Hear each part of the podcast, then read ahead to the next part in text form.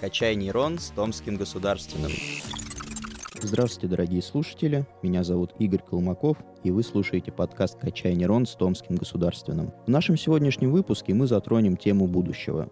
Да-да, вы не ослышались, ведь мы поговорим про детекторы ионизирующего излучения, с которыми работают и проводят исследования ученые ТГУ и которые в мировом научном сообществе действительно признают технологии будущего. А про принцип их работы, области применения и особую ценность материала, на основе которого детекторы функционируют, нам расскажет заведующий лабораторией детекторов ионизирующего излучения Антон Владимирович Тяжев. Антон Владимирович, добрый день. Здравствуйте. Для начала расскажите нам в двух словах про принцип работы детекторов ионизирующего излучения. В принципе, действительно достаточно просто.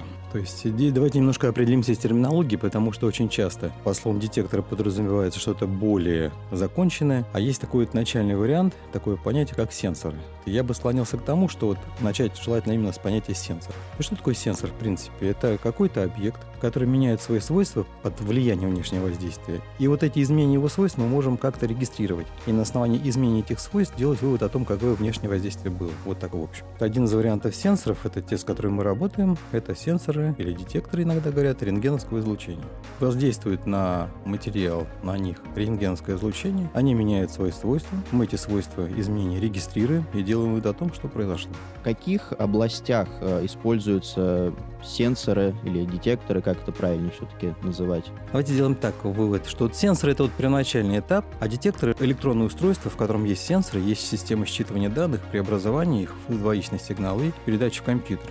Поэтому можно, наверное, правильно говорить действительно, э, в каких областях работают детекторы, но при этом мы понимаем, что один из ключевых элементов детекторов — это сенсоры. Прекрасно. Вот, например, я знаю, что в системе контроля работы ядерных реакторов одним из главных элементов являются именно детекторы. Какие еще наиболее интересные области, например, научные или промышленные, вот вы можете отметить именно, где используются детекторы? Ну, давайте приведем такой пример, с которым сталкивался, наверное, большинство слушателей. Вот мы приходим в аэропорт и кладем на досмотр багаж. Вот эта система, которая закрыта открытый такой тоннель, куда въезжают сумки, откуда выезжают, они нетронутые, то это система рентгенского контроля. То есть с помощью рентгенского излучения есть возможность посмотреть, что лежит внутри сумки, но не разрушая, не вскрывая ее. Это так называемая промышленная энтероскопия. То же самое используется в большом объеме в других промышленных задачах. Например, нужно посмотреть дефекты в каких-то деталях ответственных деталях. Крыло самолета там, или опорная стойка самолета, или там какие-то элементы крепления колес, колесных пар поезда. Нам нужно посмотреть рентгеном, убедить, что нет никаких дефектов, и тем самым эти детали можем отправлять на работу.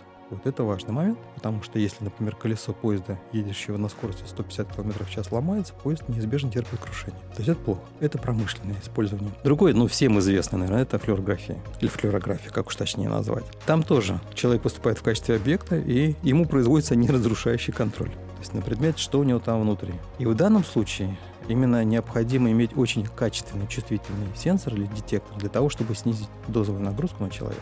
И, тем не менее, разглядеть всякие мельчайшие детали его внутреннего строения, чтобы сделать вывод о том, есть какие-то функциональные поражения или нет. Я еще слышал о том, что арсенит галлия, чуть-чуть забегая вперед, мы об этом поговорим позже, он дает возможность видеть цветное изображение внутреннего объекта. Насколько я понял, это позволяет э, рассматривать в том числе больные раковые клетки. Насколько это соответствует действительности, или я все-таки ошибаюсь, если что, поправьте меня. Действительно, давайте скажем так, в общем смысле, что в современном рентгенской технике существует тенденция не только к тому, чтобы получить изображение объекта с наиболее высоким очень пространственным разрешением, то есть мелкими деталями, но еще желательно смотреть это изображение в нескольких энергетических диапазонах. Вот эти вот так называемые окна энергетические, это не одно какое-то одно окно, которое стандартно пока существует во флюорографии, а в нескольких таких поддиапазонах. Каждому из этому поддиапазону можно присвоить какой-то цвет, и тем самым появляется значение цветное. Но термин этот возник из того, что человеку, оператору, удобно разглядывать снимки не с какими-то перепадами яркости в черно-белом варианте, а желательно бы, чтобы эти перепады яркости, они были разного цвета. То есть зрение человека устроено таким образом, что цветная информация им легче воспринимается. Лучше отделяет один э, дефект от другого дефекта,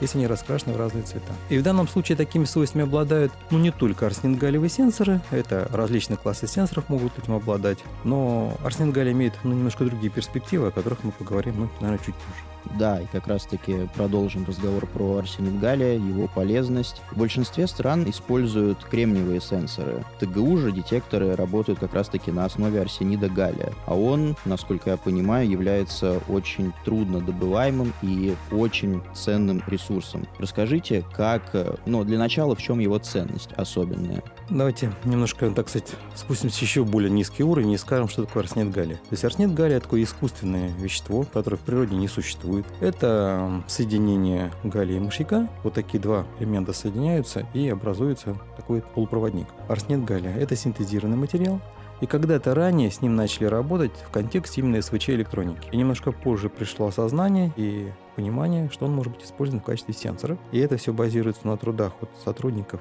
Сибирского физико-технического института, ну, в убытность, когда это было сделано много лет назад. Ну и, соответственно, поскольку СФТ всегда был подразделением ТГУ, то можно сказать, что это вот в контексте всех разработок Томского госуниверситета сделано. Это вот такой материал. Ну и поскольку какие-то наработки были сделаны, было показано, что он хорошо чувствует рентгенское излучение, появилась задача сделать из него какие-то элементы, многоэлементные сенсоры, на основе них построить детекторы, которые будут использоваться в разных областях.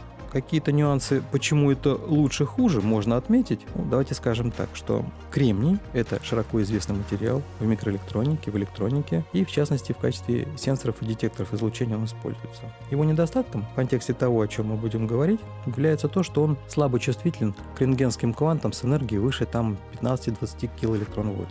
То есть это ограничит его области применения. Если мы хотим расширить области применения, зайти в более высокие энергии, то мы вынуждены искать материал с более высоким эффективным атомным номером. Вот один из таких материалов – это арсенид галлия. Материал арсенид галлия, созданный учеными ТГУ, он не имеет недостатков зарубежного аналога. Это является своеобразным ноу-хау сотрудников лаборатории ТГУ. Расскажите про процесс его создания и сколько усилий, ресурсов было на это затрачено. Отмечу такие детальки, что вот в принципе, сам арсенид галлия как таковой материал, он был создан, условно говоря, не в ТГУ. Это достаточно известный материал, который использовался в СВЧ электронике. Заслуга сотрудников ТГУ заключается в том, что они нашли способ, как исходный материал, который стандартно продается арсенид галлия, сделать таким образом, чтобы он был а, чувствительным к рентгенскому излучению. И довели эту технологию до такого уровня, при котором существует возможность мелкосерийного производства, используя пластины арсенида галлия любых доступных диаметров на данный момент который существует. Это диаметр 100 мм, диаметр 76 мм. Сейчас идет работа над тем, чтобы увеличить диаметр пластин, чтобы, так сказать, еще больше повысить ну, процент выхода готовых элементов на этапе технологической обработки. Именно вот опять-таки подчеркиваю, что технология создания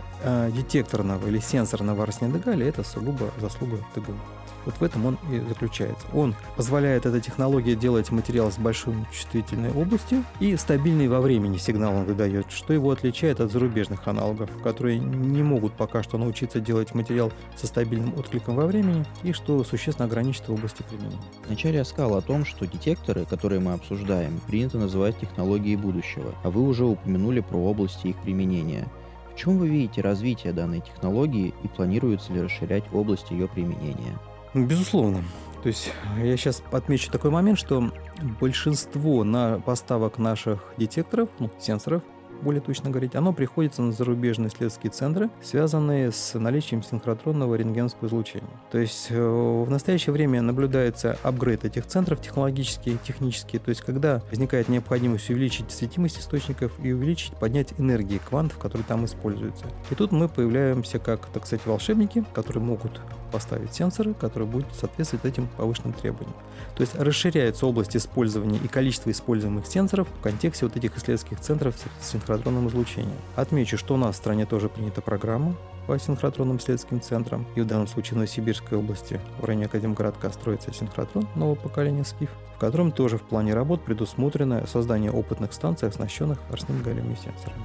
То есть вот в этом контексте в научном исследовании, в научном оборудовании его использование будет расширяться и повышаться. Также сейчас идет работа над тем, чтобы провести исследовательские работы по имплементации этих сенсоров в медицинских приборах, в частности, например, рентгенские маммографы, и в неразрушающем контроле, ну, в системах сепарации алмазоносной породы. И мы надеемся, там тоже получим такие положительные результаты, которые позволят и расширить область применения сенсоров, выйти за рамки сугубо научного использования. Вы согласны с определением того, что эти детекторы — это действительно технология будущего? Или же все-таки правильнее говорить о том, что они актуальны и более чем полезны в научных исследованиях э, здесь и сейчас? Ну, я бы сказал так, что не столько технологии будущего, сколько как одна из будущих технологий. То есть это не имеет такого общепланетарного масштаба.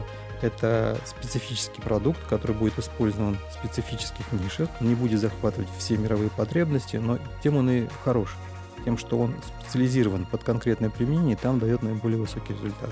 Безусловно, мы считаем, что это его использование будет расти, и мы имеем тому подтверждение, понимая, какие заказы, какие потребности существуют в международном сообществе научном. Также потребности промышленности отечественной, которые мы сейчас наблюдаем, мы работаем в этом направлении. Что ж, на этом мы подходим к концу нашего сегодняшнего выпуска. Антон Владимирович, мы сегодня с вами обсудили, на первый взгляд, сложную с технической точки зрения тему, но от этого не менее интересную. От меня лично вам спасибо, что вы сделали ее чуть проще для понимания своими объяснениями. И я желаю вам и вашей команде ученых лаборатории ТГУ удачи в дальнейших разработках кто знает, э, возможно, за ними действительно будущее, в том числе в контексте мировой науки. Да, спасибо. Дорогие слушатели, спасибо вам большое за внимание. На сегодня это все. Надеюсь, вам понравился наш сегодняшний выпуск. Продолжайте следить за обновлениями и слушать подкаст «Качай нейрон». Я же, Игорь Колмаков, как обычно, с вами не прощаюсь, а лишь говорю до свидания и до новых встреч.